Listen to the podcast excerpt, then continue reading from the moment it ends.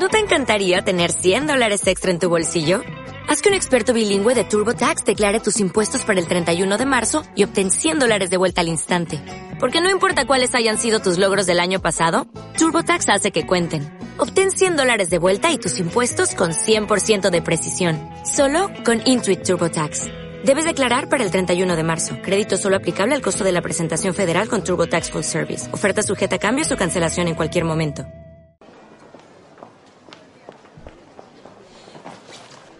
Chufi, ¿te vienes conmigo de botellón? ¿Tú de qué vas? Que me he enterado de lo que vas diciendo por ahí de Dostoyevsky. Que si es autocomplaciente, que si tiene una estructura redundante. ¡Fua!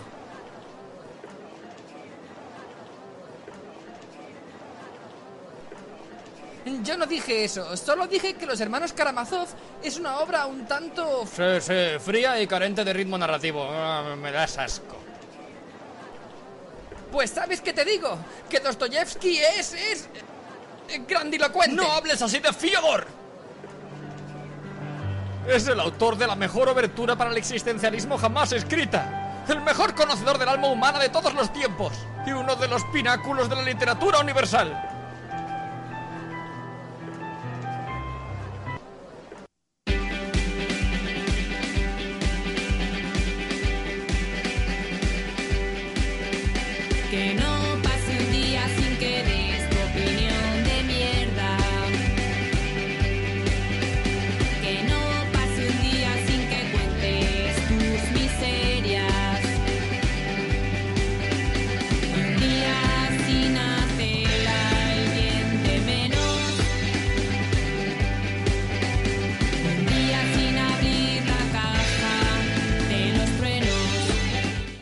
Bienvenidos a Al Pasar la Página, el podcast que regresa ya que cumplió su condena de trabajos forzados en Siberia.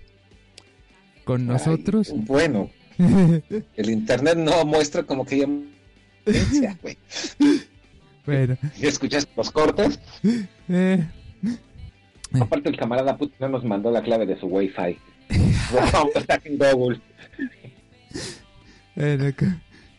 Como sea, viene a explicarnos por qué le da todos los grandes escritores a los rusos, Juan Carlos. Ay, no es cierto, y los franceses, Ah, bueno. este... ¿Sabes que Estados Unidos es el país que tiene más premios Nobel? ¿De literatura o en general? Mm, De literatura. Y Ah. no sé eso que también en general, pero este, bueno, yo opino que todos los escritores norteamericanos que han recibido el Nobel en protesta porque lo recibió Vargas Llosa lo, lo, lo dejen, ¿eh? ¿No? Bueno, yo sé que tú eres fan de Vargas Llosa, ¿no? Y que te tatuaste al lado de los Broncos de Denver, este, la cara de Vargas Llosa en, en tu pierna, ¿no? No sé quién te lo va a ver ahí. pero Sería muy buena fuente que ahí tienes ese tatuaje. Ah, miren. Bueno. Sí, este, pues, te cobraron más por la tinta de los dientes que todo en la cara, ¿no? Pero bueno, pues ya hemos regresado después de no sé cuánto tiempo ahí en la congeladora, pero bueno. En- mientras estuvimos ausentes, pues el un mundo... mes, ¿no? No, más de un mes fue noviembre, ¿no? Sí, más de un mes.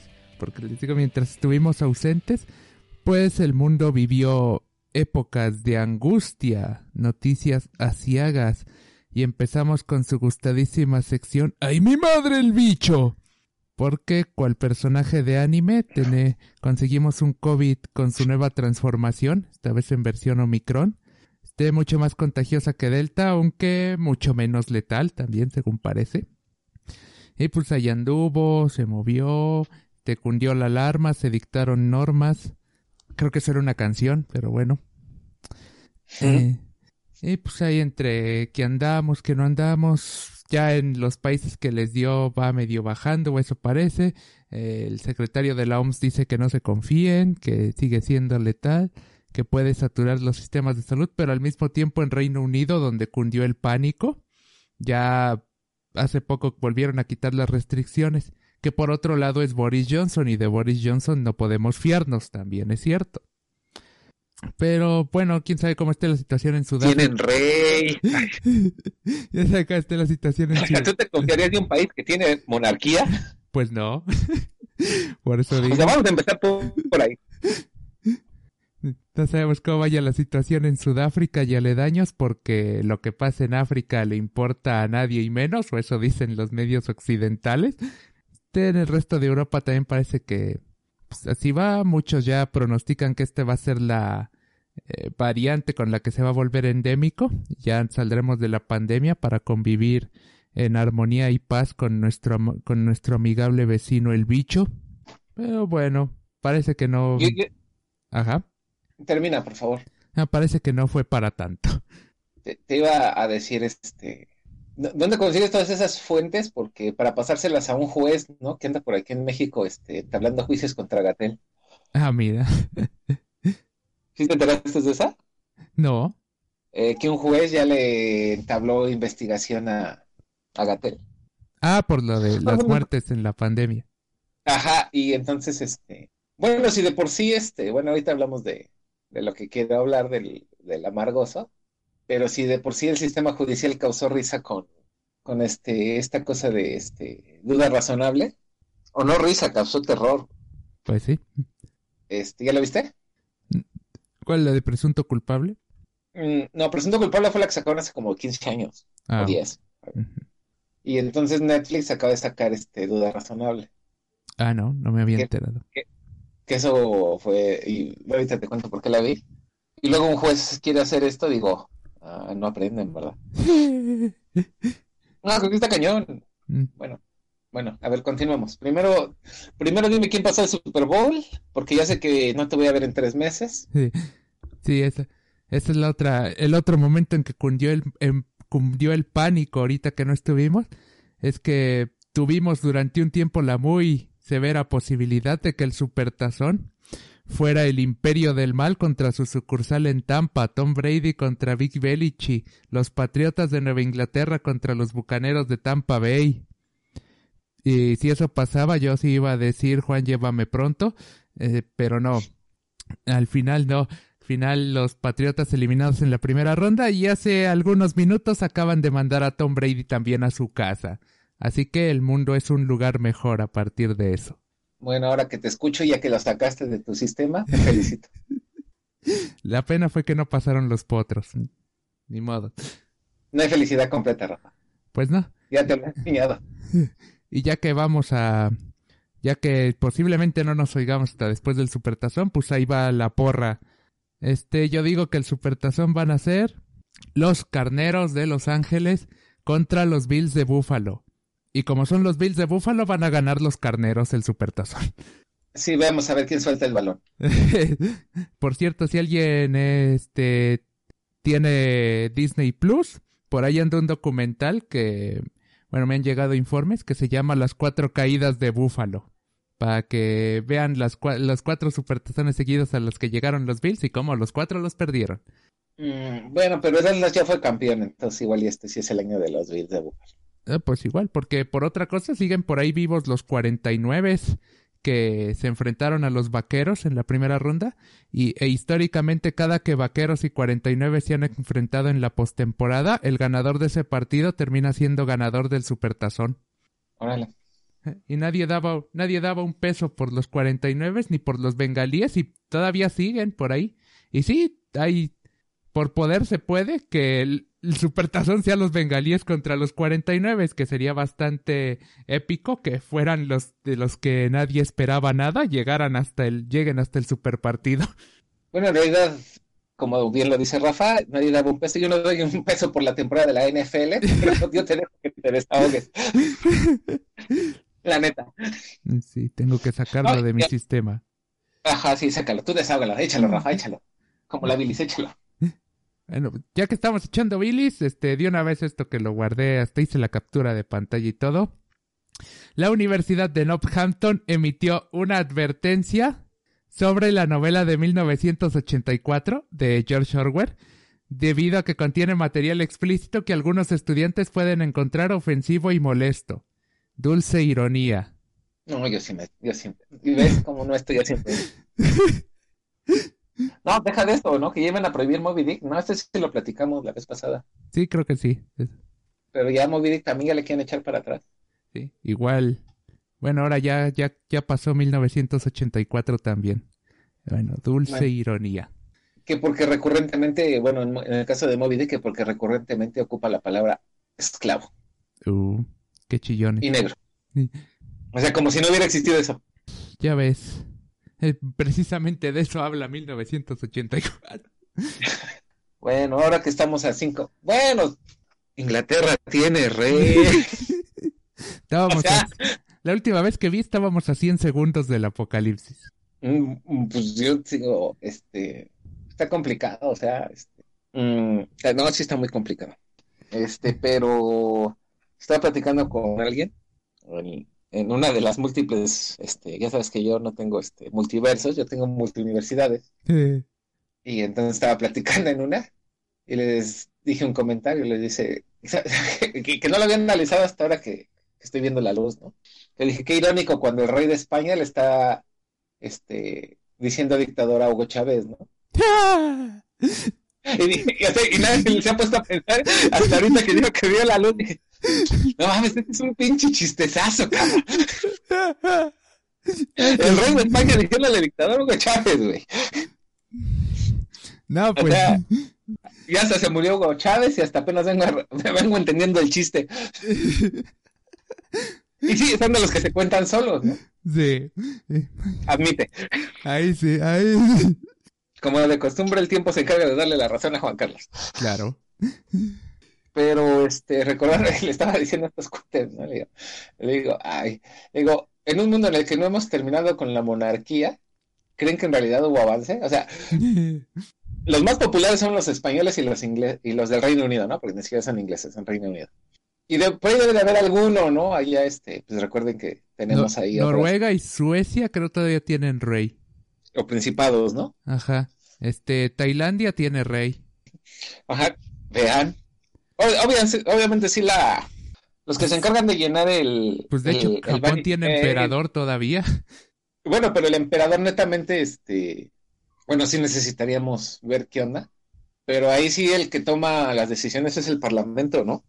Ajá, el primer ministro. O sea, incluso pues el, el primer ministro y de ahí está el parlamento, ¿no? Pero pues incluso alguien me decía, ¿no? No sé qué tan verdad sea y por favor, si digo una estupidez, por favor, discúlpenme. Hay que investigar más. Pero creo que de ahí decía, ¿no? Que, que el emperador no habla, ¿no? Ah, eso sí. Y no porque no hable, sino porque él como que sí toma las reservas, ¿no? O no sé cómo esté la onda ya, pero hay que investigar cómo está en Japón. La verdad no sabemos y para qué. De por sí ya te estamos muy quemados con nuestra estulticia, como para echarle más. entonces. Pero, o sea, ya en, en un siglo en el que seguimos con reinado, pues, está cañón. Pues sí. Bueno, y la otra cosa, lo que de verdad hizo cundir el pánico es que se acabaron los boletos para el hombre araña. Ah, no, ¿verdad? Bueno, este programa es su última transmisión. Este, gracias, Rafa. Agradecemos a todos Bueno, cuando- bueno, ¿te acuerdas cuando, cuando yo dije y lo sostengo que, que todos los que este ah bueno, ya otra cosa para el, para el amargos, este que todos los que pagaron este miles de pesos por Avengers Endgame necesitaban ácido fólico? Sí. Bueno, ahora con lo del hombre araña ya, ya necesito creer en la reencarnación, güey. O sea, otra segunda oportunidad, cabrón. Segunda parte, por si no había quedado claro. Deja de eso, que eh, bueno, ahorita que vemos el amargoso. Bueno, y también la nueva de Matrix es mala, no sé qué esperaban después de la tercera, pero hay tesis interesantes que dicen que la nueva es, este, está hecha así a propósito. Es una variante, ¿no? Dicen que está hecha así a propósito, precisamente para ir contra todo esto de, re- de remakes y remasters y eh, universos alternativos, etcétera, etcétera, etcétera. No sé, no la he visto todavía. Este, por si alguien quiere, el viernes llega a HBO.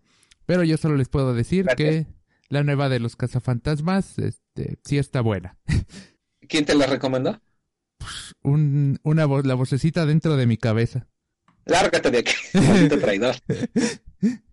Que suena ¿Y tú como qué tú. querías invocar a fuerzas oscuras? No, pues sí. No sumiré Sí, ¿qué más te este programa en el en la en la miseria, este invocando fuerzas oscuras. Pero cuéntanos, ¿qué te pareció la de Cazafantasmas? Ah, está, está buena la, está a la altura. Digo yo, de otras. O sea, no es tan buena como la 1, pero está a la altura de lo que se, tendría siendo la saga. Que yo no considero la 2 mala, hay quien sí la considera mala, pero bueno, ya.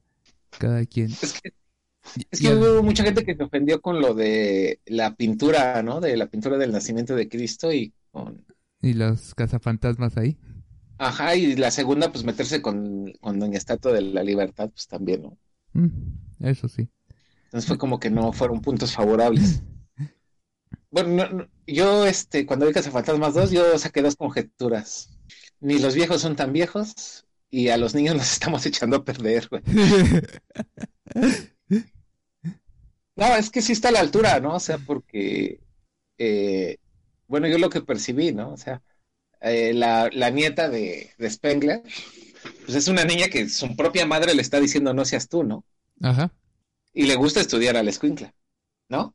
Entonces, este, incluso pues siguen algunas escenas, Pues a mí me gusta estudiar, ¿no? Pero la escuela es Y un campo de concentración. Pues deja de eso, que también es un, ya fuera de lo, del romanticismo, este, o sea, tiene muchas críticas que yo le encontré, ¿no? O sea, por ejemplo, cuando están en la escuela, la escuela se la pasaban chateando, ¿no? O, el- al propio maestro le estaba valiendo tres hectáreas de Gaber, ¿no? Les ponía cujo. Ajá, bueno, bueno, si en este programa hemos insultado a Stephen King, ahí se reafirma nuestra teoría. Y en VHS. Ajá, ¿no? Y, y- y que sí hemos hablado de Cujo en este programa, que yo recuerdo. Creo que sí. Rafa, ¿por qué tienes ese cheque? Esa, esa nueva computadora. Este, eh, pero eso, eso pasa con Cazafantasmas 2, o sea, fuera del romanticismo. Y aparte que es una cosa que está pasando, ¿no? O sea, los adultos están tan en su mundo, saliendo de su crisis existencial, que como alguna vez se ha propuesto, y yo lo recuerdo que lo propuse, la solución es que los, los ancianos hablen con los niños. Y eso es lo que pasa. Se conectan los, los de la tercera edad con la chavilla y, y funciona, ¿no? Sí. Entonces, este, sí está muy interesante la, la de Cazafantasmas, ¿no? O sea, eh, más allá del romanticismo, a mí me gustó por eso, por el mensaje que te traía, ¿no? Dice, los chamacos la- y perdimos la generación, chinga. Digo, pero pues si platicas con los ancianos, mm, pues hay alguna posibilidad, ¿no? ¿O tú cómo ves? Mm, pues, es una, es una buena conclusión. Saquen la Ouija. Pues es que deja de eso, ¿no? Es que, por ejemplo, este, yo recuerdo la escena donde el- sacan la, la trampa, este, hasta ahí reacciona el pinche maestro, ¿no? Ajá. Que empieza, perdón, que empieza a explicarla, ¿no? Sí, de que y toda la historia. O sea, este, ahí estamos hablando de esa necesidad de historia que tenemos. Ahora que escuchamos que quieren prohibir este 1984, ahí está la muestra de por qué es necesario conocer la historia, chinga. O sea, para los que se preguntaban de qué servía estudiar historia. Ajá, pues para que por lo menos un espectro no te quiera destruir tu pueblo, ¿no? Ajá. Y al mundo de paso. y al mundo de paso, ¿no? Entonces, este, sí, ven la de la nueva de Cazafantasmas. No sé qué plataforma la vaya a subir porque yo creo que sí va a estar cotizada. Y sí, también había escuchado lo de Matrix. Pues en las esas que rentan películas, este, después de su estreno, llámese Cinepolis Click, llámese Amazon Prime, llámese Apple TV, que yo sepa ya está disponible. Ah, ok. Bueno, yo, no, yo me espero a las de, a las de 89, 90. Este, Y probablemente llegue a Netflix porque fue la última que subió algo de los cazafantasmas. pues ahorita en Claro Video están las, ya la vi la en Claro, pero obviamente hay que pagar. Este, y ahí están las dos de Cazafantasmas, Ah, mira. liberada. Mm. La, las clásicas, ¿no? Bueno, y también está la cosa, el intento este que qui- quisieron hacer con mujeres, que nunca encontré sentido, pero en fin. Eh, bueno, ya invocamos ¿Tú sí la fuerzas oscuras. No, no la vi. No, no mientes, Rafa. Yo me acuerdo que pagué esa terapia. Ve- ¿Ves que, sí, ¿Ves que sí funcionó y ya lo estás echando a perder otra vez? Bueno, me gusta gastar dinero a lo güey. Este... Ah, bueno, ¿qué sigue? Ahorita, ahorita platicamos del amargos. Bueno, y en la última cosa que nos está este, haciendo temblar al mundo todavía, pues a Putin ya se le pusieron los dientes largos con Ucrania y ya están temiendo una tercera guerra mundial. Que recuerden que para alistarse necesitan su pasaporte COVID con sus tres vacunas. Nada más. Ok. Y, Biden que no puede controlar la cuestión de las vacunas, pues imagínense, creo que sí iba a las de perder. Exacto. Estaba viendo en este, creo que día, el jueves, estaba viendo las noticias que hicieron su año de, Biden y que nomás no le ha salido bien las cosas al señor. ¿no? Y eso, eso probablemente significa el regreso del Trompas, ¿eh? Porque a la mínima que le vayan mal las cosas a Biden, no duden que los republicanos van a aprovechar y van a echar al Trompas. Esto ya es como, como en los últimos años de la Unión Soviética. El poder, aunque sea el poder sobre una nación destruida y en la miseria, pero el poder, eso es lo que quieren. Y si para eso hay que echar al Trompas, no duden que van a echar al Trompas otra vez. Pero pues es que si hacemos cuentas, o sea, yo no defiendo a nadie, lo, lo dicen los números. O sea, créanme que yo no soy a favor ni en contra de nadie.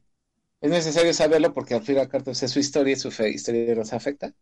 Pero si hacemos cuentas, este, el Trompas no fue, no fue tan violento con los este, migrantes. Quizá porque él sí tenía empresas y él sí sabía que la mano de obra barata sí funciona, ¿no? Y funciona muy pienso, ¿eh? bien.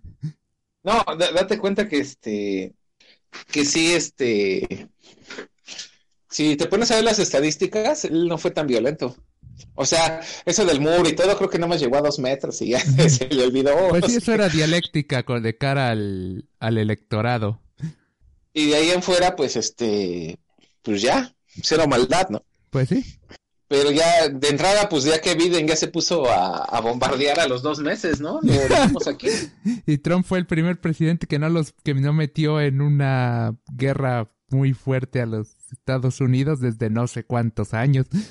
Sí, pues entonces estamos hablando de que este, sí había como que, como que el Trump nada más era este, que igual eso fue lo que de- decepcionó a su electorado, ¿no? No, pues ahora nos cumples, güey, queremos guerra, pues sí, güey. ¿no? Entonces, pues quién sabe, pero continuemos.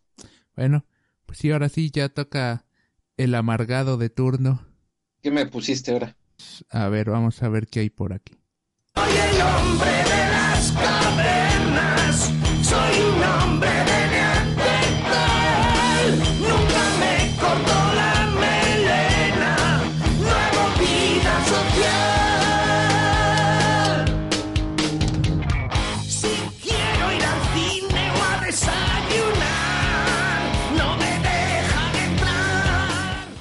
Pues sacado del Jurásico, nuestro hombre de las cavernas. Este, pues tanto que hablar, si quieres empezamos con Matrix, porque este, este, no lo terminamos hace rato que lo mencionaste. Pues sí, obviamente, este, yo escuché una crítica de que era así como que ahorita están sacando de, la crítica era, están sacando secuencias que nadie está pidiendo. Creo que comenzó con, por ejemplo, este, ay, ¿cómo se llama esta madre? Blade Runner, ¿no? La 2049. Yo a eso jamás le vi ni pies ni cabeza, co. Pues según ya eh, la onda es que ya los, los robots ya nacían como humanos, ¿no? Ajá, sí, pero o sea, ¿pa' qué? ¿Pa' qué? ¿Pa' qué continuar Blade Runner? ¿Pa' qué? Ajá, eh, aparte nunca se comprendió el pared, eh, bueno, ya, ¿sí la viste? La 2049. No.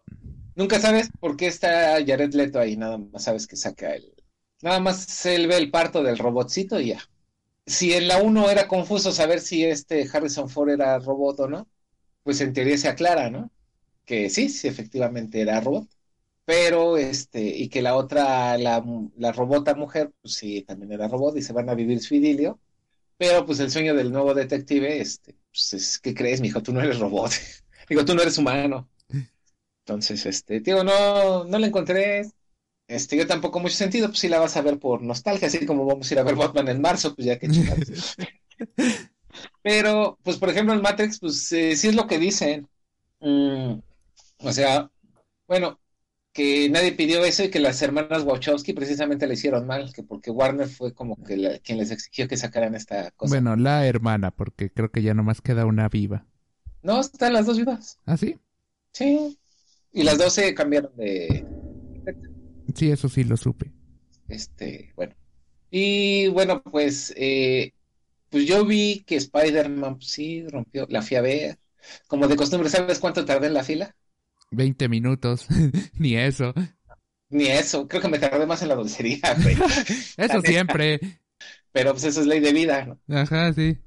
Este, pero cuando ves que hacen viral el video donde se están golpeando por pinches boletas, con música de Linkin Park de fondo. Pues no sé, yo, yo creí que era aquí la plaza que tenemos acá todo en común. Sí te parecía, ¿no? Sí, Y, y eso demuestra que ya todas las plazas están hechas para mentes cuadradas. eso sí. Este, ¿sabes qué más coraje me dio? ¿Qué? Que el, tic- que el TikTok fue un, no sé si ya la viste. ¿Ya viste la de Spider-Man? No, Bueno, me vale, ya sabes que a mí me vale madre, ¿no? a mí también. Ah, ya iba a decir eso, ¿verdad?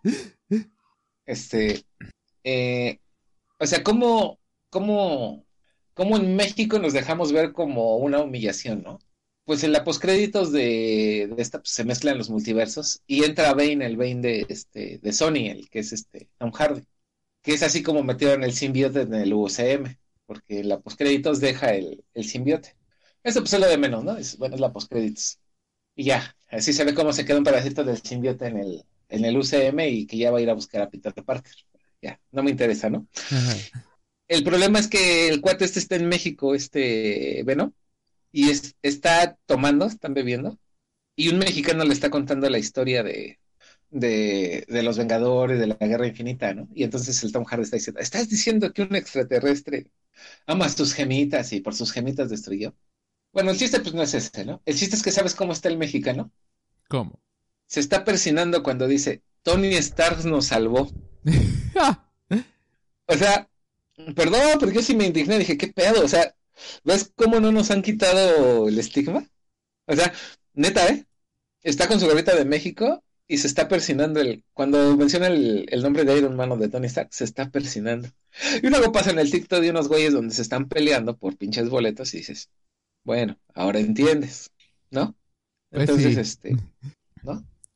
Entonces, este, pues te digo, yo sí la fui a ver, este, pues la nostalgia vende, ves a todos los hombres arañas ahí, este, pero pues sí es, bueno, a mí en lo particular sí, que por ejemplo, pues también es este, que no me puedes saber todos los mensajes nocivos que tiene, este, el UA eh, USM, ¿no? Bueno, el universo cinematográfico de Marvel contra México, ¿no? Por ejemplo, en Avengers Endgame, dice, un horrible van y están tocando la cucaracha, ¿no? Es que pedo.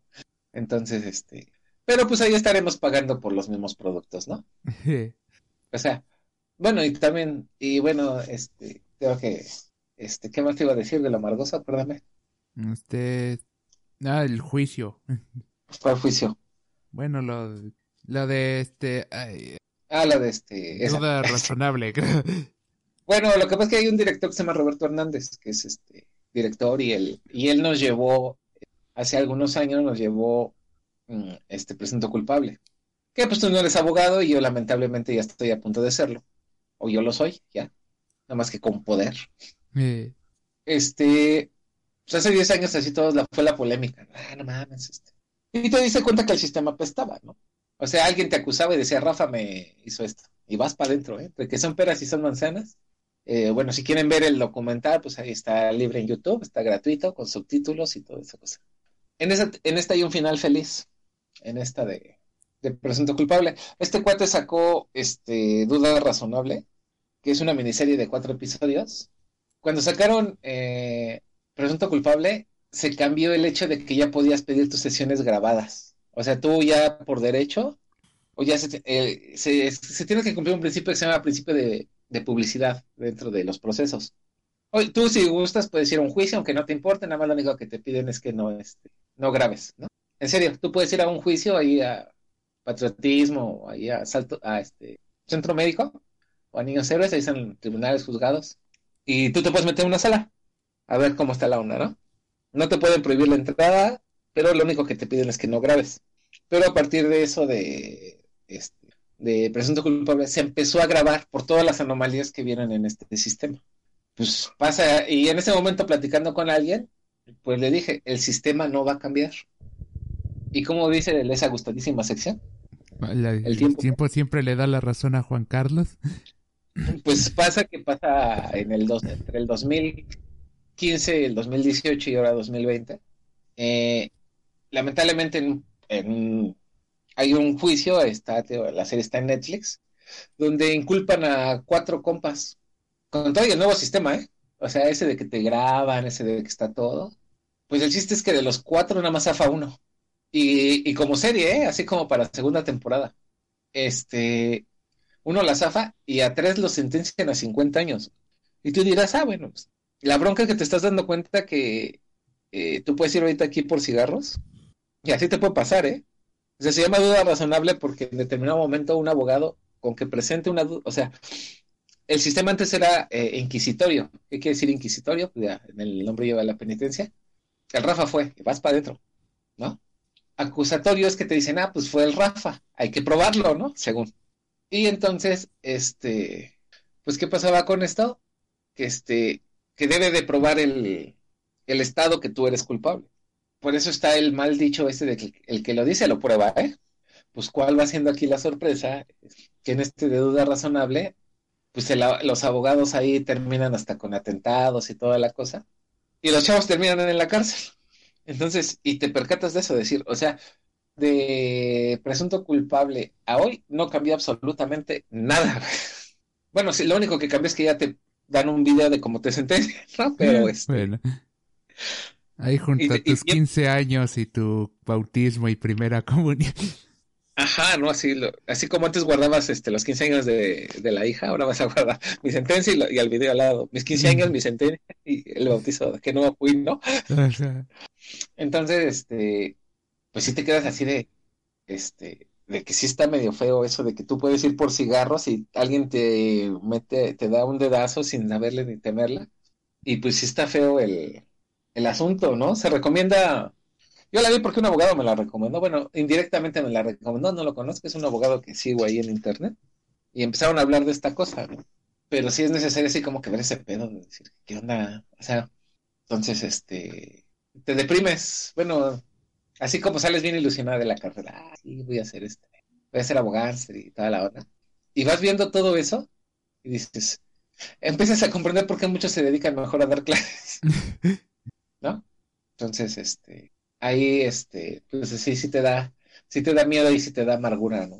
No, no ha cambiado el, el pedo este. Entonces, si ahorita, pues los chavos, este, pues ya llevan siete años, ya se van a cumplir siete años ahora en mayo, junio. ¿Quién les va a reponer esos siete años? Porque a diferencia de, y, y, y me pongo de este lado parcial, porque a diferencia de la fiscalía, pues la- los, los del documental presentaron pruebas y testigos y todo, ¿no? Y la fiscalía no presentó nada. Y aún así acabaron adentro. Y entonces eh, yo lo digo, porque hay un viejo adagio mexi- mexicano que dice que las cárceles mexicanas están llenas de pobres y de pendejos. Así dice el adagio. ¿Cuántos documentales se necesitan para que el sistema funcione? Entonces, este, sí da, sí, sí da ñañaras, ¿no? Y otra cosa que, que te amarga, pues hablando de leyes, es que hubo un juez, eh, te digo, que le entabló o que solicita una investigación para que Gatel por res- corresponsabilidad de las muertes, ¿no? Y parece chiste, pero debe de tomarse en serio. Eh, yo platicando con, con un profesor el viernes precisamente, digo, ok, vamos a empezar por el derecho comparado, ¿no? ¿No? ¿A qué me refiero con el derecho? ¿Cuál va a ser tu punto de referencia, güey? Francia, que se están matando en las filas, ¿no? Este, ¿cuál va a ser tu referencia? ¿Estados Unidos? Sea, vamos a empezar por derecho comparado, ¿no? Porque tú para que hagas eso, tú para que, o sea, tú lo estás diciendo mal manejo. Digo, ok, entonces dime cuál es tu referencia del buen manejo, ¿no? El que lo controló más No. rápido, China. Y eso porque son los, eh, los herederos del camarada Mao y créeme que ellos no se tientan el corazón a la hora de dar balazos. Israel. Mm. Pero ahí, eh, ahor- ahorita, por ejemplo, en un país como, por ejemplo, este, que, que vivimos en una dictadura donde puedes decir en la feria del libro que vives en una dictadura y no te pasa nada. O sea, no, no, no le dará a, a- a los jurados del premio Nobel habérselo dado a Vargas Llosa. O sea, ¿a quién? O sea, o, o- o de plano Vargas Llosa sí nos cree muy idiota, ¿no? ¿Quién sabe? O sea, en una feria internacional del libro, estás diciendo que hay una dictadura y no te pasa nada. Y que no hay libertad de expresión, Hombre. ¿No? Entonces, este, que ese chiste ya se había contado en el 2018, ¿no? Cuando firmaron su cartita de varios intelectuales. Ya sabes que Rafa y yo no somos intelectuales, somos idiotas. Pero pues por lo menos yo sé que si pongo mi nombre, hablo contra el gobierno y no me pasa nada, creo que eso no es, creo que no es represión, creo, no sé. No sé tú qué piensas. A ver, el diccionario dice. Entonces, este, y entonces platicando esto de Gatel, le digo, ok, o sea, pues vamos a empezar por derecho comparado. Dime quién organizó esto. ¿Cuál va a ser tu punto de referencia para saber si está bien o mal? O si fue bien o mal manejada. Segundo, ¿hasta dónde te llega la responsabilidad? Como por ejemplo, yo te puedo decir, oye Rafa, no te vayas por esa calle porque ahí asaltan. Un ejemplo, ¿no? Y si tú por necedad te pasas por esa calle y te asaltan, ¿qué tanta responsabilidad es mía? Yo te avisé, ¿no? Pues sí. Ya tú sabes si vas, ¿no? Dice el refranero de Alaska, el que, abri- el que avisa no es traidor. Ajá, ¿no? Otra, pues me, me- acordé mucho de Don Gato. ¿Tú sí llegaste a ver Don Gato y su pandilla? Algunos capítulos sí. No sabes nada de la vida, entonces. Este, bueno, hay, hay un episodio cuando este, cuando Matute va a ganar el superhombre Molduf, ¿de casualidad viste ese? No. Que era su héroe así de niño, el super policía, y ya Matute está a punto de ganarlo, ¿no? Está un día de mil días consecutivos de servicio sin interrupción y todo, ¿no? Entonces Don Gato piensa y dice, no, pues que lo gane porque él se va de vacaciones y nos va a dejar hacer nuestro relajo todo el tiempo de vacaciones, ¿no? Entonces les dice a todos, cuídenlo, cuídenlo, cuídenlo, cuídenlo. Pues ahí están todos, ahí terminan todos heridos cuidando a, Matute de que se le caiga un piano, de que se caiga una coladera. El chiste es que cuando llega ahí a este, ahí al callejón, empieza a estornudar, ¿no? Y Don Gato se enoja. Y dice, ¿no lo protegieron? Y todos, no, pues es que, ven, dejaron pasar un virus. Y todos así, es que no lo vimos. O sea, ya ves como si te da coraje. Ya ves como si es de miedo. Bueno, ¿qué sigue, Rafa? Ya, este es el amargoso, ya cuatro cosas de qué amargarte. ¿O tú qué opinas de mi sata de pendejadas que acabo de decir? Ah, pues sí. Estamos cortos de tiempo, así que nada más sonrío y asiento. Me sentí Maquiavélicamente. como, me sentí como loco de eso. Sí, güey, ya cállate. Ah, como sea. Pero como ya escucharon en la introducción, hoy nos, a falta de un mejor tema, nos toca hablar de Fyodor Mikhailovich Dostoyevs- Dostoyevsky. No sé ruso, perdón. Ah, mucha gente no sabe español y ahí anda. Eso sí. Ah, de hecho hay un hay un bot por allí en la web que ya quiere reemplazar a los correctores de estilo. Que tú le pegas tus textos y ya te dice que está mal, que está bien, que esto, que el otro, que aquello. Y se llama Orwell 1984, ¿no? Pues igual. Pero ahí en, te- en las opciones te pone de que, de qué idioma quieres y cuál es tu nivel de idioma. Y te pone pues, principiante, intermedio, avanzado y hasta arriba nativo. Porque yo creo esos son los que más necesitan ayuda. Pues sí, porque es que tú aprendes a hablar, pero en realidad, o sea, tú hablas y no hablas con, con orden. Es- Es, eso incluso ya lo platicamos cuando hablamos de James Joyce, o no hemos hablado bien de James Joyce. no hemos hablado de James Joy. Bueno, ahora, ahora que sobrevivamos al, al COVID y, a- y al Super Bowl, Ah, ok. hablamos de James Joyce. Vale, síguele. También si- sirve aquí el chiste de que el inglés es ese idioma que hace que todos se entiendan, menos los que hablan inglés. Exacto. La- de, de los dos lados del charco, ¿eh? Ajá, sí. bueno, pues Dostoyevsky, este, nacido en Moscú el 11 de noviembre de 1821 y muerto en San Petersburgo el 9 de febrero de 1881. Fue uno de los principales escritores de la Rusia zarista, cuya literatura explora la psicología humana en el complejo contexto político, social y espiritual de la sociedad rusa de la segunda mitad del siglo XIX. Palabra de Wikipedia. Como bien puede ser. Y por muchos considerado el mejor novelista que ha dado a la humanidad. Y también se le considera el mejor escritor ruso de los tiempos. Aunque personalmente yo prefiero a Chekhov. Bueno, es que Chekhov era cuentista. Eso también. O sea, y Dostoyevsky, pues sí se echaba unos mamotretos de 400 páginas. Sí, a Dostoyevsky sí le gustaban largas. Las novelas, jodidos enfermos. Y las barbas también. Y las barbas también. Pero bueno, ¿y qué tenemos de Dostoyevsky? Pues... Flojera.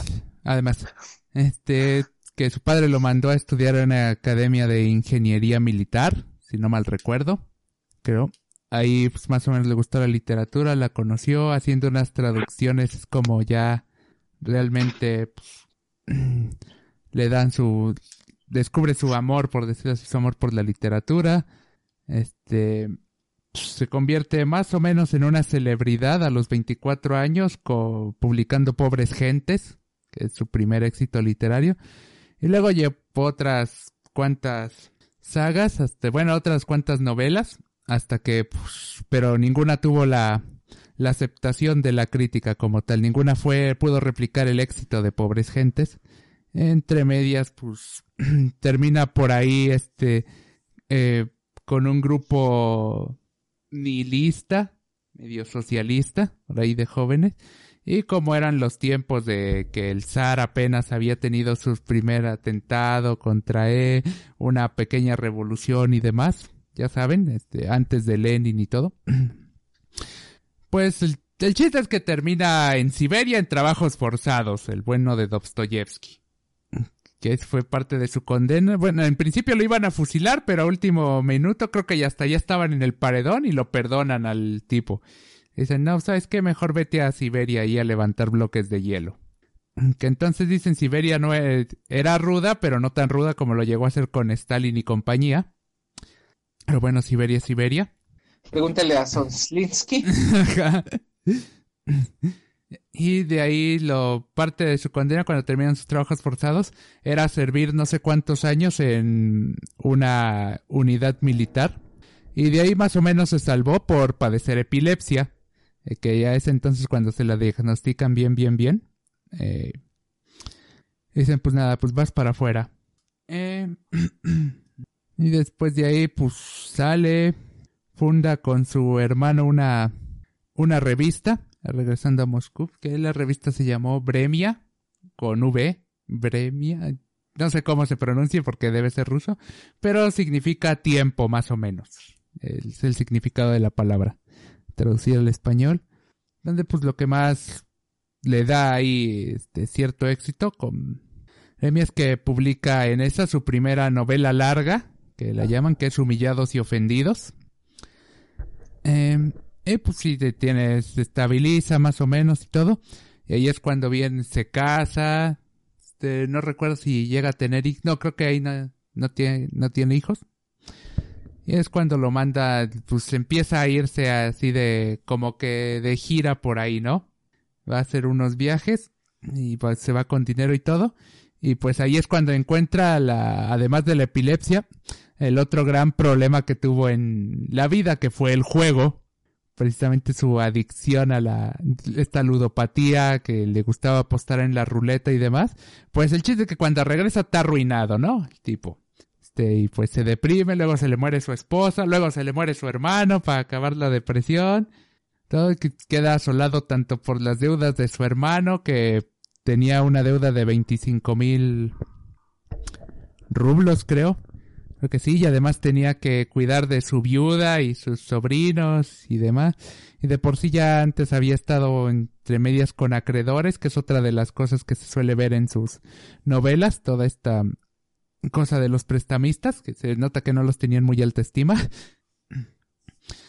Y pues entre esa y otra y que no más no despegaba tantas deudas y demás, pues se ve se ve a poner este empieza a hacer este a escribir su su novela quizás la que es más famosa, aunque no se le considere la mejor de él, que es Crimen y Castigo, la cual sería publicado en El Mensajero Ruso, que era otra revista, y sería publicado por por partes, pero entre ellas pues con tantas deudas se ve obligado a aceptar este un contrato editorial, por decirlo así. Contrato de no sé cuánto, no recuerdo cuántos rublos le dieron de ese contrato y de esos rublos que fueron directamente pues a las manos de sus acreedores. Y de ese, de eso le dan como dos o tres meses para que entregue su novela, si no se iba a ser acreedor a cierta multa. Y si dejaba pasar todavía más semanas, este, eh, perdía los derechos patrimoniales sobre sus obras y demás. Total que contrata a una taquigrafista y en 27 días le dicta el, el jugador, que fue su novela más o menos de, pues de su experiencia con, ajá, y fue su experiencia con la ludopatía. Además es la novela que ya sí tiene buen éxito y le ayuda más o menos a estabilizarse financieramente. A partir de ahí es que pues, despega, ¿no? Un poco más Dostoyevsky se convierte en lo que en lo que le en lo que es pues, en lo que llega a ser. De ahí pues como dije publica Crimen y Castigo, luego empieza a publicar una columna, no recuerdo bien para qué revista, que es este se titula El diario de un escritor que después cuando deja de publicarla la convierte en un en una revista, un cuadernillo que publicaba él solo donde reunía relatos, ensayos, críticas literarias, etcétera, etcétera, hacía toda su obra suelta y le iba publicando mensualmente. Recuerda que cuando hacía críticas te echaba más enemigos. Eh, Sí, también. Muchos tenían, dicen que en los últimos, ya cuando era este escritor, este pues sí iba a las a las reuniones literarias donde gustaba de debatir con amigos y enemigos. Y de hecho es este pero es aquí incluso se gana la la admiración de sus enemigos hasta cierto punto cuando crea este los hermanos Karamazov que de hecho incluso deja de escribir el diario de un escritor, pausa su publicación durante un periodo para dedicarse a escribir esa novela, que esa sí es considerada su opus magnus. Ay, qué bonito se oyó eso. Este, su mejor novela, su novela más ambiciosa. Y de hecho, este, la coincidió en dos partes, por decirlo así. Lo que conocemos actualmente como los hermanos Karamazov es nada más la mitad. Iba a ser otra aún más extensa, este, con que se ambientara 13 años después de los hermanos Karamazov, pero por suerte no pasó. bueno, por desgracia, porque lo sorprendió la muerte y pues quedó inconcluso, solo quedaron algunas notas, ni siquiera le empecé a escribir. Y tú dices, qué bueno, porque después del el ladrillito que es los hermanos Karamazov, leerte, aventarte una segunda parte, ahí dice, señor, llévame pronto. Porque pues, pues no. No, y de hecho a Dostoyevsky en su tiempo, de enemigos y demás, se le criticaba porque pues sus obras son hasta cierto punto complicadas, confusas, un tanto ecléticas. ¿Qué, ¿Qué quiere decir eso? Que trata de reconciliar dos puntos de vista diferentes en una... eh, que por lo general son irreconciliables. Pero fue defendido por Ana Dostoyevskaya, este, por decir que ella decía como lo comparaban con Tolstoy y todos estos anteriores. Decía, pues miren, es que Tolstoy estaba sano, era un ruso acomodado, tenía ciertas cosas. En y pues lo, por lo tanto podía dedicarle más cariño a sus obras, más tiempos y demás. Cambio Dostoyevsky entre que es epiléptico, en que tenía que cuidar de la viuda de su hermano y sus sobrinos, en que él propio, él mismamente vivía rodeado de acreedores, por lo general vivía endeudado entre el juego y demás cosas, de, pues ahora sí que él sí tenía apuros económicos, ahora sí que él sí escribía como tal para comer y que necesitaba escribir para comer, por eso no le, daba tanto mimo, por decirlo así, a sus historias, de poder hacerlas un poco mejor, un poco peor, porque incluso el propio Dostoyevsky llegó a decir que la pobreza y la miseria forman a un gra- son lo que forma a un artista. Sí, tal cual la pobreza y la miseria forman a un artista. Bueno, y sin contar que también estuvo en Siberia un rato, que también lo retrató en algunas de sus de sus obras, como Humillados y Ofendidos. Pero eso es, y pues se le se le conoce precisamente por ser un escritor de más que nada psicológico, de llevarlo desde el punto de vista, se mete mucho en lo que piensan sus este personajes, en su en su infierno interior y demás, que de hecho pasa en Crimen y Castigo con el personaje con Rodi- Rodión, que es el personaje principal, de que pues en sí nunca el de la culpa no es que alguien se la esté echando demás más allá del detective que lo llega a descubrir. Era un magistrado un juez creo precisamente. Este pero no la culpa más que nada es suya propia y del mismo que dice que habría dos tipos de personas unas que pueden cometer crímenes sin ser este porque por el bien de la sociedad y otros que sí tenían que estar al a- apegados a la ley y cumpliéndola y demás. Él se creía del primer tipo, pero en cuanto empieza a tener todos los remordimientos y demás, eh, pues no. Lo mismo que también le pasa mm, a Iván, Iván Karamazov, que en el asesinato de su padre, pues siente él cierta culpa, porque pues nunca estaba en buenos términos con él, y sí medio lo odiaba ahí, pero en esa, este, bueno, llega hasta tal punto su delirio que se le llega a aparecer el diablo, ¿no? Ya es casi el final de la novela, eh, para burlarse de él y de todo, y de que a pesar de que es ateo, se quiere aferrar a su fe y demás, y siente culpa por lo de su padre.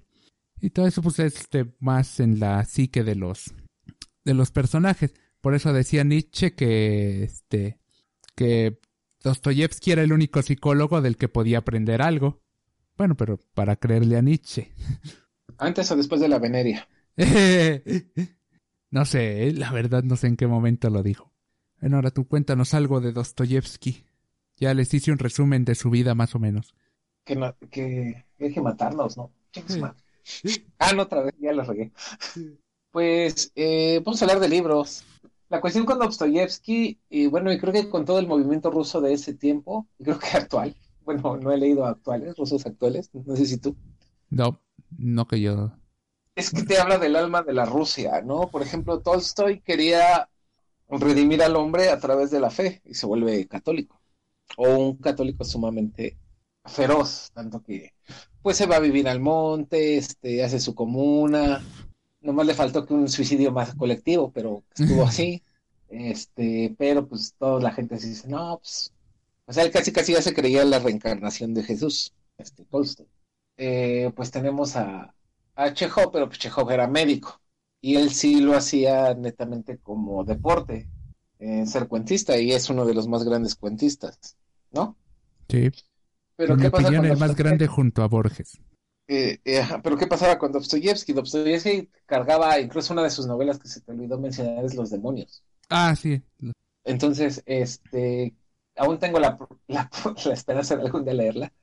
Eh, él te hablaba de lo, de lo que era la miseria humana, y la miseria humana se reflejaba en el hecho, mm, o sea, es que no sé por qué se le considere el padre de la psicología profesionalmente, Del Pero psicoanálisis y yo- del, del existencialismo más que nada.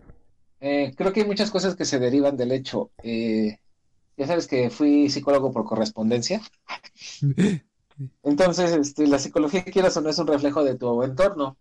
Entonces, la Rusia que describe Dostoyevsky pues, es la Rusia eh, de los pobres, la Rusia de los jodidos, eh, humillados y ofendidos. Este, pues es la Rusia de los arrestados y de los pobres que están arrestados. Eh, si queremos hablar de una, pues creo que Creo que las que común hemos leído tú y yo son Crimen y Castigo, Los Hermanos Karamazov, eh, El Jugador. Yo me quedé a medias del Príncipe Idiota o del Idiota, porque precisamente te habla de la cuestión esa de, eh, de cómo el alma se, la tienes destrozada. Si tomamos la cuestión del Crimen y Castigo, Crimen y Castigo es la cuestión, si el hombre, el, porque es un estudiante de leyes, por cierto, el asesino de la, de la usurera, pero él, él, él está consciente de que va a cometer un crimen, pero él está consciente de que nada más lo va a hacer para salvar a otras cosas, ¿no? Ajá, sí, para este a su hermana de casarse con el eh, era abogado, ¿no? El que pretendía a su Estudiante, hermana.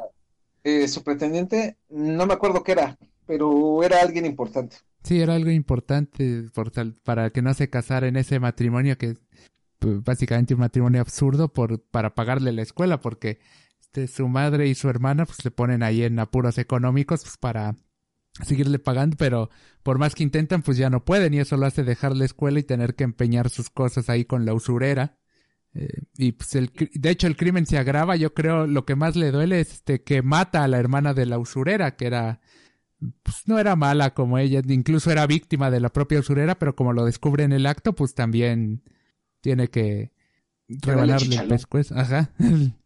Pero pues él tiene, al fin de cuentas, este, fines loables, ¿no? Decir, no, pues yo si la zafo voy a ayudar a los pobres, este, quiero que se haga justicia y, y toda la cuestión, ¿no?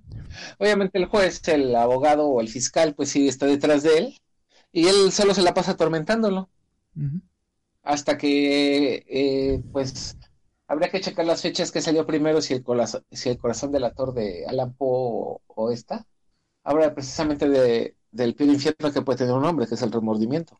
Y que es lo que al final cuenta, por lo regular, eh, hasta en el torito no lo dicen, es el peor demonio que puede tener un hombre, ¿no? Sí. Y para redondear la ofensa, nunca gasta nada de lo que le. eh, lo, que se ro- lo que le roba la usurera, lo esconde por ahí y no se vuelve a acordar. De hecho, incluso cuando está ayudando a Sonia, que es la prostituta de 18 años y que es la con la que terminaría casándose, eh, a posteriori al final de la novela, este, pues lo hace con el poco dinero, parte del poco dinero que le sigue mandando su madre. Eh, exacto, ¿no? Bueno, yo recuerdo que no es que no se acuerde, más bien él decide olvidarlo. Ajá, sí. Eh, él decide que ya no lo quiere, ¿no? Mm. Eh, y por ejemplo, bueno, ya que tocaste a Sonja, pues Sonja es este personaje, este, eh, su madre, bueno, su madrastra es Catalina Ivanova.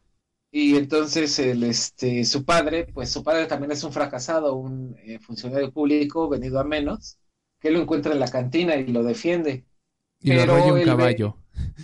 Lo empujan, ¿no? Nada más. Ajá. Y lo recogen.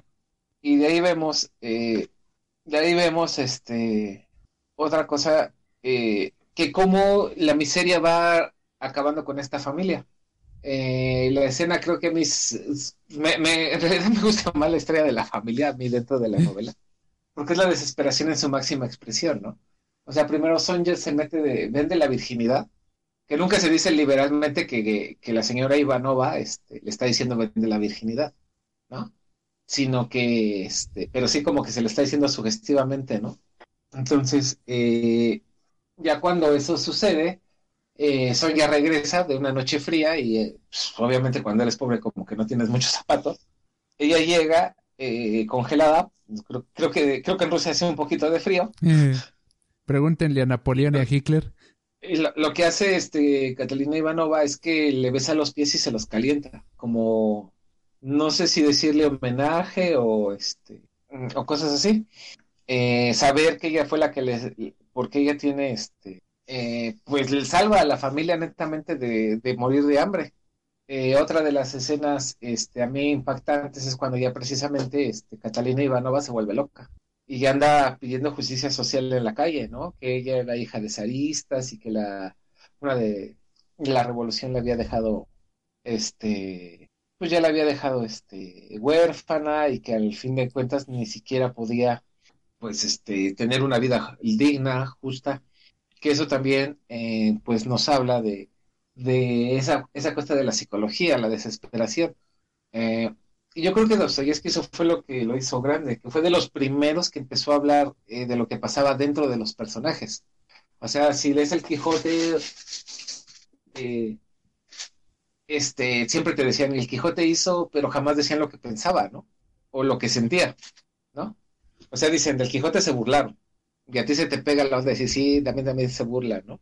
Pero lo que hacía Dostoyevsky con sus personajes es que empieza a ingresar eso de el miedo, el este la desesperación, el deseo, eh, y no el deseo sexual netamente, que es lo que pasa, por ejemplo, con el jugador. En el jugador lo que pasa es que hay dos clases de deseo, el deseo de ganar alguna vez en la vida y el deseo de ya no ser jugador, de ser libre. Entonces, este, y por ahí dice Joaquín Sabina y este Fito Páez, ¿no? Cuando se unen la razón y el deseo es la soledad al cuadrado, ¿no? Entonces, este, eso es lo que pasa, por ejemplo, con Crimen y Castigo, que Crimen y Castigo, pues, por ejemplo, entras en el alma del asesino, entras en el, en el alma de la familia, en el pensó, en el sintió, en el todo esto, que te quedas así y, y sobre todo porque te das cuenta que esos mismos demonios viven en el lector.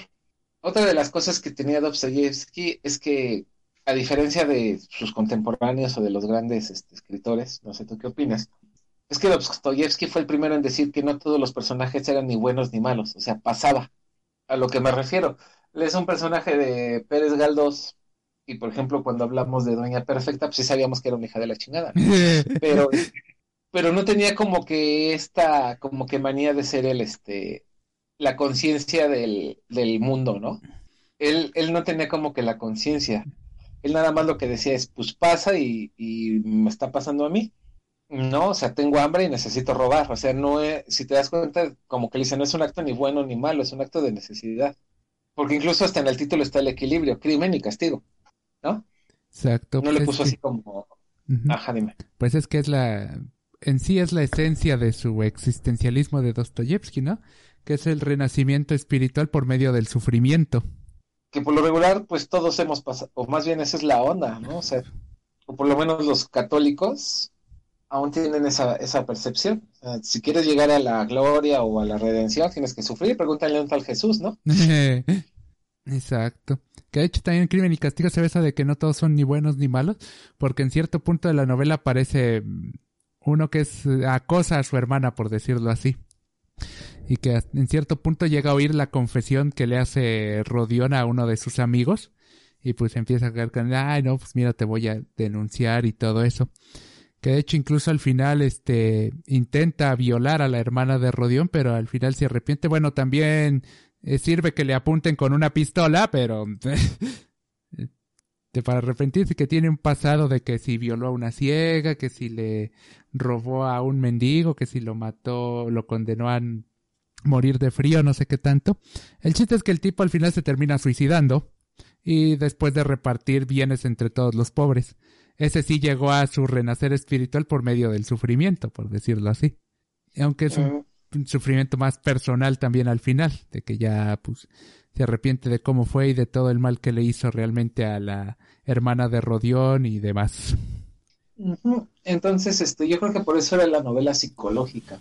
Ahora, si nos vamos con Dostoyevsky, incluso pues lo mencionamos este, cuando hablamos del padre, aquí en este espacio, la pregunta que detona toda la novela es quién no ha deseado la muerte de su padre, ¿no? Eh, Y de ahí, pues, este, vemos tres, cuatro personalidades interesantes de lo que es los hermanos Karamazov. Bueno, es que yo lo leí en Porrúa y era Pedro, Demetrio y Juan. Que Juan era el, este, el que iba para sacerdote. ajá, el novicio. Pedro era el, el que quería ser como su padre. Y que al final él es el que arruina a su hermano con su super confesión que ya no sabe qué confesó. Y Demetrio, que era el que más se parecía a su padre, pero era el más repudiado por el padre, ¿no? ajá. Es el que termina en el tambor. Sí, el que te- al final termina ahí. en Siberia. Entonces, eh, y aparte, pues, no Bueno, se da a entender en el último libro que se llega a fugar. Mm, pues yo me acuerdo que se va, pero pues ahí se- que se queda ahí. Porque incluso ya ves que, este, bueno, Juan, porque creo que la leí en Porrúa, les está, este, le está mandando comida y le está mandando cartas. Sí. Bueno, aquí no sé cómo iba a llegar la comida, yo creo que congelada, ¿no? Pero Sí, este, ahí la está. Se conserva mejor. El problema es descongelarlo, eso va a ser una bronca. Ahí el dilema. Bueno, de ahí, pues, este, por ejemplo, hablar de los hermanos Karamazov, pues es uno, a, a mí me interesaba mucho, tengo que lo leí en Porrúa, porque los días que le ponían como subtitulitos, Ajá. y en una decía los sensuales. Mm. Y entonces, eh, la presencia de- del padre Karamazov, pues que era un tipo gordo, desgraciado, mata a la primer, a, la- a su primera esposa, que por eso se hace de cierta, de ahí el odio de, de Demetrio, pero que lo describe que a pesar de que era un tipo descrito como repugnante, tenía encanto, igual que Demetrio. Pues sí, se estaban peleando por la misma mujer. Bueno, es que ahí, para los que quieran creer que los guionistas de Pedro Infante no leyeran, no leían, esta no desearan la mujer de tu hijo. Entonces, este, de ahí, mm, te digo, incluso pues, está como que el equilibrio, ¿no? O sea, este, el, pero por ejemplo, Demetrio, pues era netamente un, un, un, un ser que toda la vida estuvo reprimida por su padre, por las agresiones de su padre, por la competencia de su padre. El consentido que era Juan pues, es el que se hace novicio, pero al mismo tiempo, como que su padre dijo, yo en el que puse todo vas a acabar siendo sacerdote, pues, ¿qué pasó, no? Y Pedro, que era el que se quería parecer a su padre, pues era el que nadie pelaba. Porque lo consideraban hecho ilegítimo. Eh, ajá, él siempre, y el, y el verdadero ilegítimo, el que sí lo mata, Ajá. que era el criado, ¿no? Sí, el criado. Entonces, este, y él se burlaba, ¿no? Él se burlaba porque decía, este, no, pues, este, este, él sí debe, él sí quería ser, este, reconocido como un Karamazov, pero al mismo tiempo, él reconocía su naturaleza, que decía, pues, mi naturaleza es mala, sangre Karamazov, ¿no? Entonces, este, ahí tenemos este, estos grandes aspectos de la novela. Eh, Juan, es que no se habla ruso y te eh, pues tenía con estas este, cuestiones de moral y de ética. A ver, este, para opciones, este, pues Demetrio sí se llama Dimitri, ¿no? En la original. Este, Pedro se llama Iván. Juan se llama Alexei. Alexei Y pues aquí el nuestro... papá. el papá se llama Fiodor. Ajá. Y, Y se- el ilegítimo, Pavel. a ver. Bueno, ya cuando reconozcan a alguien que se llama así, tengan cuidado. Como diría Rafa, tengan miedo. Y por cierto, aquí viene una de las, este, de lo más citado que tiene eh, Dostoyevsky, por decirlo así, que es cuando Iván o Pedro, este, entona el de si Dios no existe, todo está permitido. Pero no me conocían ese. Ajá. Que de hecho se lo dice a Pavel y Pavel cuando le confiesa a Iván eh, que él fue el asesino de su padre, le dice, pues lo hice en parte por ti, porque me dijiste eso, que si Dios no existe, todo está permitido. Y pues Mm, entonces... Sí, ¿no? El, el argumento moral. Que ahí tenemos otra cuestión, porque al final, este, Alexei se entera de que, de que sí no fue Demetrio, ¿no? Ajá. Pero él tampoco dice la verdad. O sea, él tampoco va a un juez ni...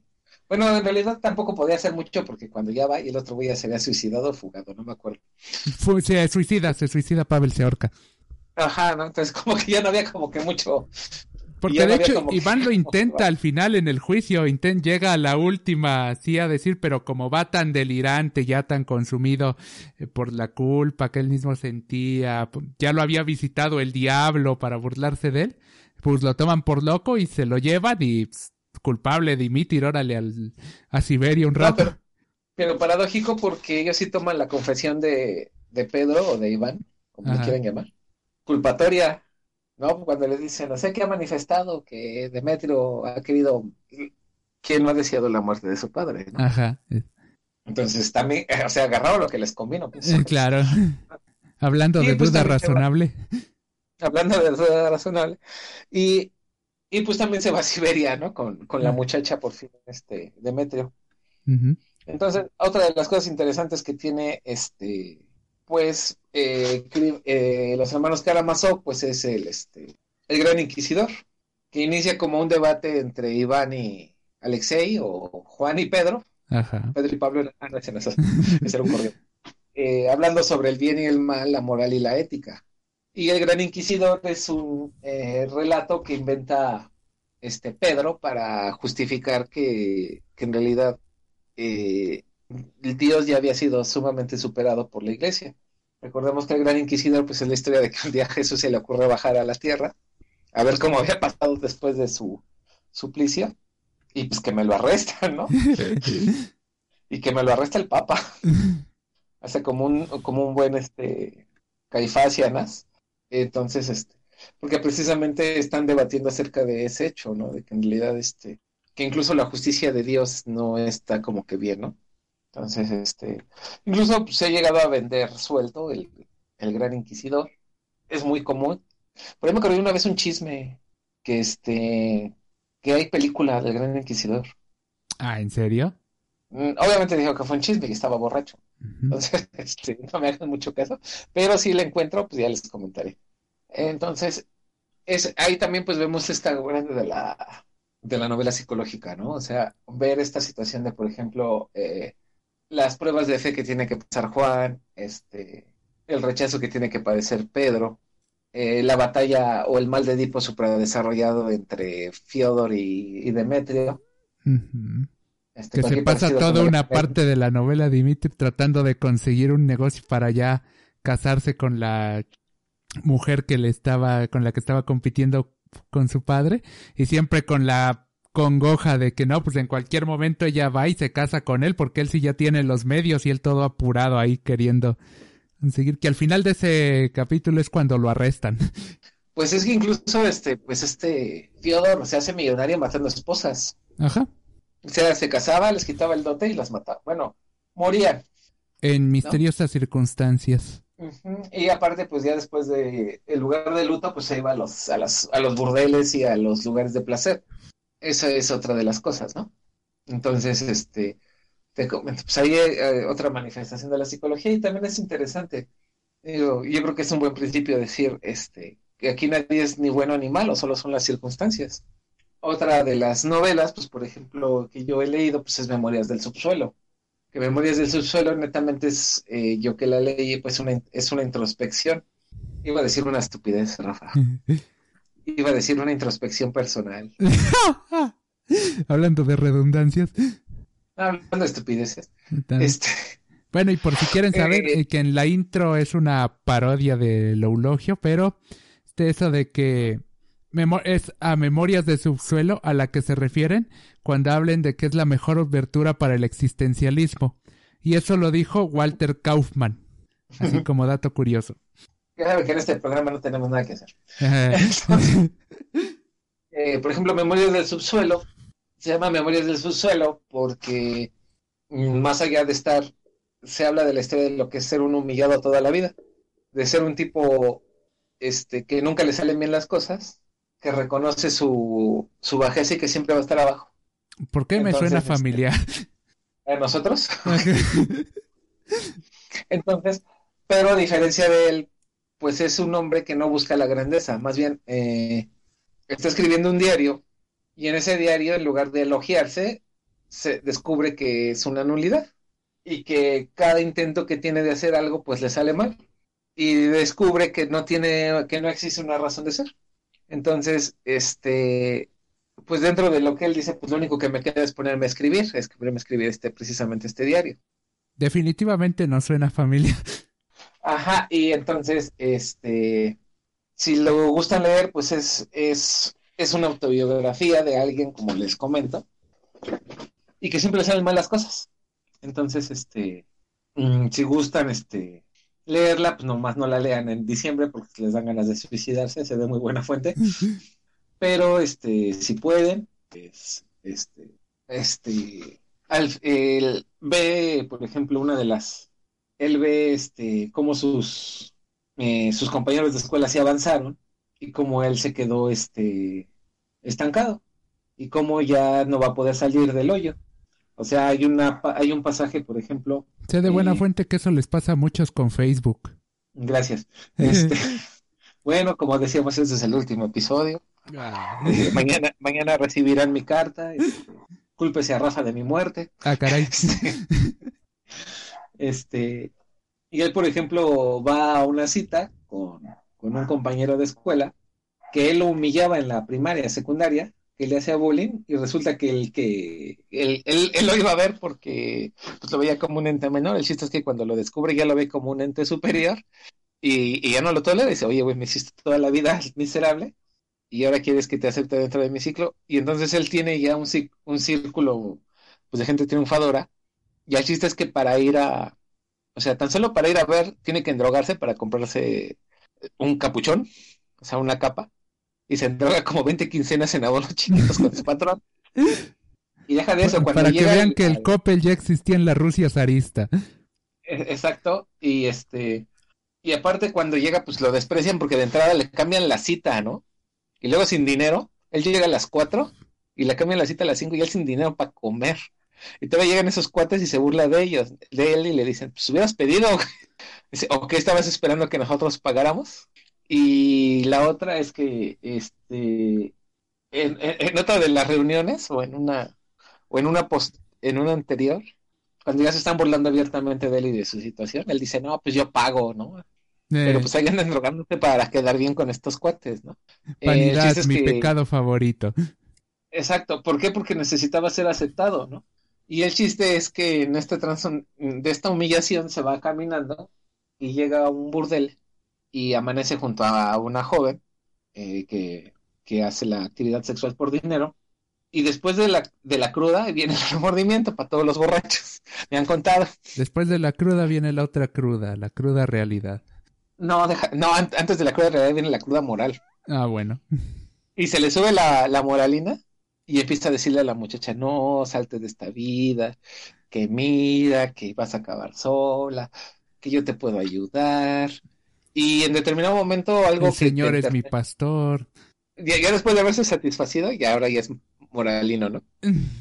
Y entonces, este, el cuate este, este, le da la moralina y ya se va con, ya se va, ¿no? Y la chavilla se queda. El güey este le da sus datos y le dice, no, pues mira, yo vivo acá, este, agarras el metro de Santa Marta, agarras la combi, que diga, este, Santa Rosa y ya de ahí sube al pueblo. El chiste es que él ya se le empieza a pasar la cruda y empieza a tener este como que desahogo de decir, bueno, pues ya se lo dije, no creo que venga. Tiene un criado, que su criado también, o sea, su criado se compadece de él, pues dice, pues pobre güey, o no tiene, no tiene para pagarme, pero pues si lo dejo solo vale ver. Haz de cuenta Alfred, pero en pobre. En pobre. Y el chiste es que en una de esas, en un arranque, él para demostrar su poder no le paga o no le quiere pagar. Pero el criado en lugar de ponerse fufurufo, le dice, pues pobre güey, mira, los vas a pagar, güey, o sea, no hagas panchos, güey, o sea, vas a pagar. Y bueno, pero parece que llega antes, el güey está, y si llega la borra, y si viene la chava esta, bueno, pues ya que venga, total, ching su madre, ¿no? Pero un hito que ve este miserable es que en las dos partes, cuando le empieza, cuando empieza de moralino, ve la esperanza. O sea, dice, pues si llega, pues igual es la esperanza, voy a iniciar de nuevo, voy a tener una pareja, juntos vamos a salir del hoyo y vamos a comprar un terreno y una casa del Infonavit. Y... Ah, no, eso no, ¿verdad? Bueno, pues el chiste es que está con la discusión del criado y ¿quién crees que llega? La prostituta. Exacto, ¿no? Puta, y se la acaba, o sea, toda la moralina que le volteó, ahora es la destrucción, que es la destrucción del ser amado, de, de los güeyes estos que cuando tienen algo valioso no saben qué hacer con él. Y lo más cagado es que el criado se empieza a reír de él. O sea, va y le consigue, le, le dice, pues tráete un té, ¿no? Y unos panecitos. ¿no? Bueno, más va por bolillo y té, ¿no? El té es barato. Pero pues el güey este, o sea, ahí es cuando descubres la, la miseria de este güey, ¿no? Incluso lo dice, dice, cuando encontramos algo valioso, ¿por qué tenemos esa necesidad de destruirlo, no? Y dices, ah, sí, qué bonita soga, ¿cómo se verá en mi cuello? Hablando de vanidad, ¿no? Entonces, este, si es una novelita cruel, creo que si llega a las, a las 100 páginas, bueno, perdón, 150, este, pero son una bola de golpes al hígado, que la neta, este, pues. Bueno, no sé ahora tú si quieres saber algo de Dostoyevsky. Pues ya, estuvimos hablando de entremedias. Yo creo que ya es tiempo de ir cerrando esto. Ok, ti- tienes este, ojos de tormenta. Precisamente, vamos a su gustadísima y siempre amada sección. Ojos de tormenta. Y pues no podía ser de otro modo que leer el que todos dicen, eh, no lo sé seguro, que era el poema que hacía llorar a Dostoyevsky. ¿Cuál? ¿Sabor salado de Superpotro? Igual, pero no. Este todos se lo achacan a El Caballero Pobre de Alexander Pushkin. Espero que lo haya pronunciado bien. Pues seguramente no, pero bueno, terminaré en Siberia y ahí aprenderé ruso. Eh, Dice así. Era un pobre caballero silencioso, sencillo, de rostro severo y pálido, de alma osada y franca. Tuvo una visión, una visión maravillosa que grabó en su corazón una impresión profunda. Desde entonces le ardía el corazón. Apartaba sus ojos de las mujeres, y ya hasta la tumba no volvió a hablar a ninguna. Púsose un rosario al cuello, como una insignia, y jamás levantó ante nadie la visera de acero de su casco. Lleno de un puro amor, fiel a su dulce visión, escribió con su sangre A. M. D. sobre su escudo. Y en los desiertos de Palestina, mientras que entre las rocas los paladines corrían al combate invocando el nombre de su dama, él gritaba con exaltación feroz Lumen coeli sancta rosa, y como el rayo, su ímpetu fulminaba a los musulmanes. De regreso a su castillo lejano, vivió severamente como un recluso, siempre silencioso, siempre triste, muriendo por fin demente. Y ese es el que cuenta la leyenda que hacía llorar a, llorar a Dostoyevsky. Mm, Muy bien. Bueno, pues a mí, como yo no encontré nada, iba a leer el de Bukowski. A Dostoyevsky lo ¿no lo has leído? Le- A No. Dostoyevsky lo emparedaron, fusilado. Ah, no, eso Bueno, no. Nomás lo menciona ahí y dije, bueno, es uno de Bukowski. Pero como ya Tenemos a Bukowski y a Kini Arjona hasta el gorro. Pues ya me di a la tarea de subrayarle lo, este, unas frases de Dostoyevsky que te dan ganas de matarte. ¿Qué les parece? ¿No? Entonces, este, para que les den ganas de matarse o de leer la novela, o las dos cosas, primero la lees y Sí, luego ya porque se- hacerlo al revés creo que va a estar medio difícil. quién sabe con eso del, de la Ouija y de meta de, Eso sí. bueno, a ver.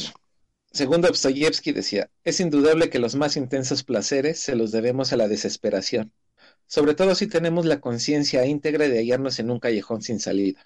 Es otra. Soy culpable porque soy más inteligente que cuantos me rodean. Veamos. Pero puede que sea menester que el hombre normal sea el más estúpido. Me complacía en pedir perdón cuando precisamente nada había hecho que lo justificase y esa era mi mayor vileza. Este entre signos de interrogación como pregunta, ¿qué hombre en plena posesión de su conciencia podría respetarse? El hombre se venga porque cree que su venganza es justicia. Eso, eso se la dedicó a Batman. Y cuanto al resultado, siempre obten- obtendréis el mismo, una pompa de jabón y la inercia, porque en toda mi vida nada pude empezar ni llevar a cabo. Ok, busquemos otra. Era cuando tenía la mala maña de, de, rayar mis libros. Si la, si la civilización no ha hecho más sanguinario al hombre, este, bajo su influjo, se ha vuelto más rastreramente cruel que antes. En- entre signos de interrogación, ¿no les parece que debemos darle una buena puntera a la razón? Con la única mira de enviar los logaritmos al diablo y poder vivir según el antojo de nuestra estúpida voluntad. Dos más. Yo, por ejemplo, no podía sufrir mi cara. La encontraba abominable y advertía en ella cierta expresión de cobardía. Y por último, un hombre honrado e inteligente no podría ser vanidoso sin ser muy exigente para consigo mismo y sin despreciarse en ciertos momentos hasta llegar al autorrencor. ¿Eh? Vamos a suicidarnos todos. Y a ver, déjame ver cómo va el contador de suicidios. Sí, nos van a censurar por andar promoviendo el suicidio. Y ya solo llega hasta 99. Qué mal. Mira, cuando algo empezaba a atraerme, no tenía más remedio que zambullirme en ello de cabeza. ¿Cómo ves? Ah, pues sí. Que esa fue su gustadísima y triste sección. Ojos de tormenta. La última, la última. Va, va, Y me hundía en un libertinaje vil y subterráneo, más bien que en el vicio. O sea, esa se la dedica a Juan Carlos en sus tiempos de borracho. Bueno, pues ya lo. Ya lo tenemos y ahora sí. Este, pues regresamos y volveremos en algún momento cuando los astros se alineen o cuando ya podamos de- decirles si Pattinson es bueno o mal Bat, bueno o mal Batman. Pero en lo mientras ustedes estén atentos a iVoox, a Spotify, a iTunes, y ya no sé, a YouTube, ya no sé dónde más andamos, pero por ahí estamos. Este, y recuerden, como dijo, como dice el refranero de Alaska y luego se los se lo llevó Paulo Coelho, sean sé siempre tú mismo, a menos que puedas ser Batman, entonces sé siempre Batman. Algún día hablaremos de Batman. Algún día hablaremos de Batman. Bueno, ¿algo más que decir? Claro, nos empeñamos en ser un tipo de hombre corriente que nunca ha existido. Hemos nacido muertos y hace mucho tiempo que nacemos de padres que ya no viven. Y eso nos agrada cada vez más. Hemos perdido la costumbre de la vida hasta tal punto que a veces sentimos una suerte de asco por la vida verdadera. Y por eso nos sienta mal el que nos la recuerde. ¿Eh? Vamos a matar. Eh, Bueno, y yo cierro también con que este, una de las ideas que le atribuyen que está en toda la literatura de Dost- Dostoyevsky, un buen recuerdo puede calmar, puede colmar toda una vida de felicidad. Que, que dicen que él lo decía por los, tie- los puntos de éxtasis a los que llegaba durante sus ataques epilépticos. Pero bueno, bueno, es que creo que lo que le re- creo que lo que le daban para calmarlos también le ayudaba, ¿eh? eh, pues igual. No, que no tenemos idea que le inyectaban, pero por algo de ver. Ah, Algo ha de ser. Eso de volverse cristiano ortodoxo es dudoso. Pero bueno, te... Ese, ese era el otro. No, también Dostoyevsky en cierto punto llegó. Bueno, ahora ya sabemos que este, como lo dijimos, el, el origen de todo mal es la religión. Mientras sigan leyendo a más escritores rusos, ahí denle una lectura a Dostoyevsky con calma porque sí está tan extenso sus relatos. El buen hombre sí era de carrera larga. Y nosotros nos escuchamos después del supertazón. A más pronto. digo. Eso sí, eso eso sí, a Rafa no se le ocurre una cosa antes. Dale pues. Adiós. Dale. ¿Necesitas ayuda? En O'Reilly Auto Parts te ayudamos. ¿Necesitas algún consejo? Te aconsejamos. Nuestros profesionales en autopartes están siempre disponibles para ayudarte a encontrar lo que necesites. Excelente servicio al cliente es solo una de las ventajas que ofrece O'Reilly Auto Parts. Los profesionales en autopartes. O'Reilly Auto Parts.